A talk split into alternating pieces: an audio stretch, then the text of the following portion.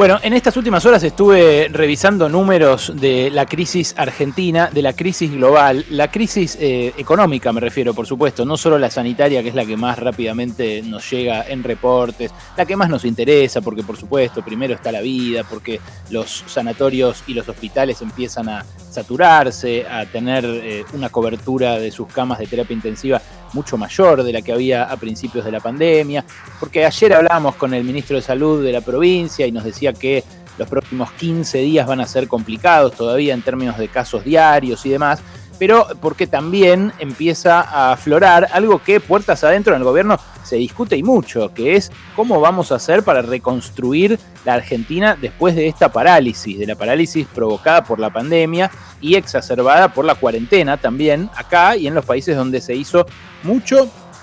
poquito o nada de aislamiento para combatir el virus. La crisis no es una peculiaridad argentina, ya lo hemos hablado mil veces, eh, eh, está en todas partes, pero presenta acá un alcance catastrófico que eh, se ve muy nítido en el último informe de Emanuel Agis, justamente un amigo que siempre aparece acá en Pasaron Cosas, que compara la crisis 98-2002 con esta crisis que estamos atravesando ahora. La crisis 98-2002 es una crisis que empezó durante el gobierno de Menem, que lo hizo perder las elecciones, que transitó todo el gobierno de Fernando de la Rúa, que en ningún momento logró salir de la recesión, y que llegó hasta aquel 2001 del alzamiento de la Argentina, que ya no aguantaba más 21% de desocupación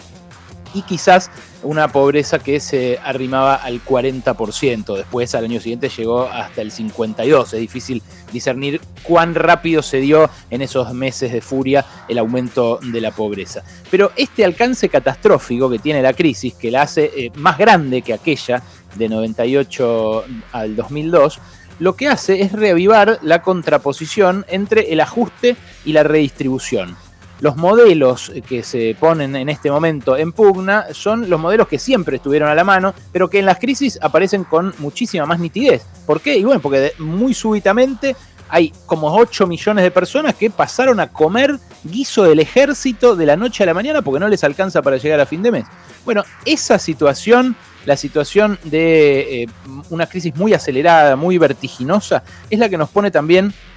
frente a una oportunidad a la oportunidad de repensarnos, a la oportunidad de decir, bueno, de acá podemos salir distintos. Si no hacemos nada, salimos mucho más desiguales porque los que más tienen se quedan encerrados, aguantan y mantienen su riqueza. Acá no hay ninguna fábrica bombardeada, ninguna destrucción de eh, casas, de puentes, de instalaciones. Esta es una guerra sin bombas, una guerra con muertos, una guerra con heridos, una guerra con enfermos, una guerra que va a dejar secuelas, que va a dejar marcas, pero donde no hay destrucción de capital físico es muy diferente a las otras guerras en ese sentido, pero es muy interesante en qué punto se parece a la hora de pensar quién paga la guerra y quién paga la, la reconstrucción después. Y esto se va a dar en la disputa entre el ajuste o la redistribución. Y la verdad que eh, en el gobierno se ven todo el tiempo vacilaciones, se ve todo el tiempo que hay una intención progresista, una intención de cambio,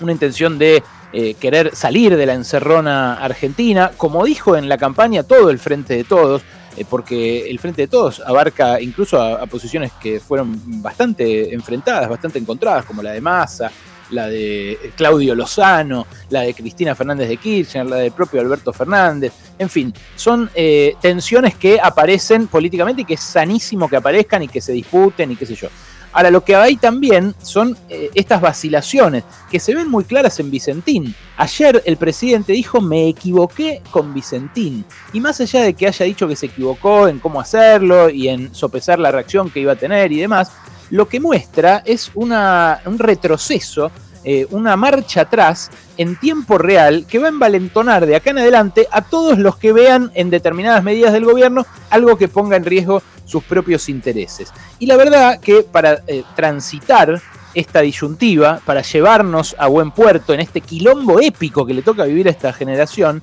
lo que hace falta es gente que esté a la altura, que esté a la altura. Y la verdad, ayer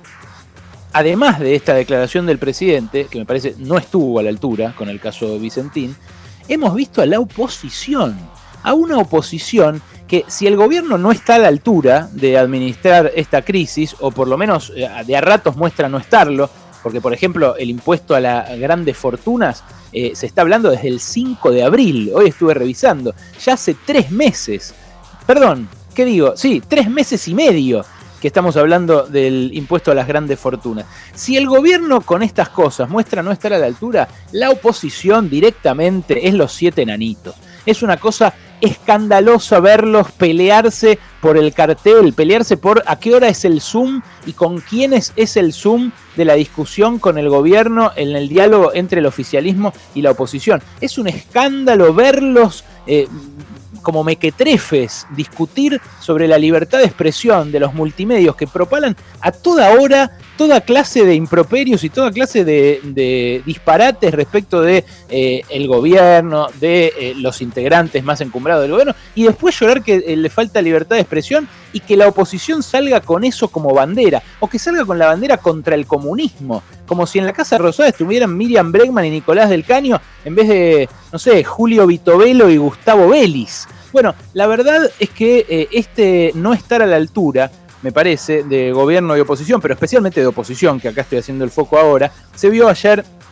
muy claramente en el Zoom este del diálogo eh, interbloques parlamentario. Y la política no está a la altura. La oposición, como digo, es la que más lejos está. Macri, me olvidé de mencionarlo, con su viaje insólito en medio de la pandemia. Los Vicentín, los Padoan, los Nardelli cagándose de la risa el fin de semana de cómo la gente sale a poner en riesgo su vida para defender la propiedad privada de los fugadores, de los vaciadores. Eh, bueno, eh, ni que hablar eh, Fernando Iglesias con sus ataques de ira por redes sociales, Patricia Bullrich, Negri, Pinedo, bueno, toda, toda gente que no parece estar a la altura. Lo que va a necesitar la Argentina es mucho más que un plan Marshall no tenemos idea de hasta qué punto se están destruyendo empresas, negocios. La mitad de los negocios de las galerías porteñas cerraron para siempre, no van a volver a abrir después de la pandemia. Lo que va a necesitar Argentina es mucho más que un plan Marshall, es casi una revolución por evocar hoy eh, a la más famosa de todas las revoluciones, que justo eh, cumple años. Eh, pero para eso hacen falta dirigentes, hace falta gente que esté a la altura, no que quiera quedar bien con todos, que se anime a quedar mal, a chocar, a romper, a disputar, en fin, lo que se espera de un político, que esté a la altura.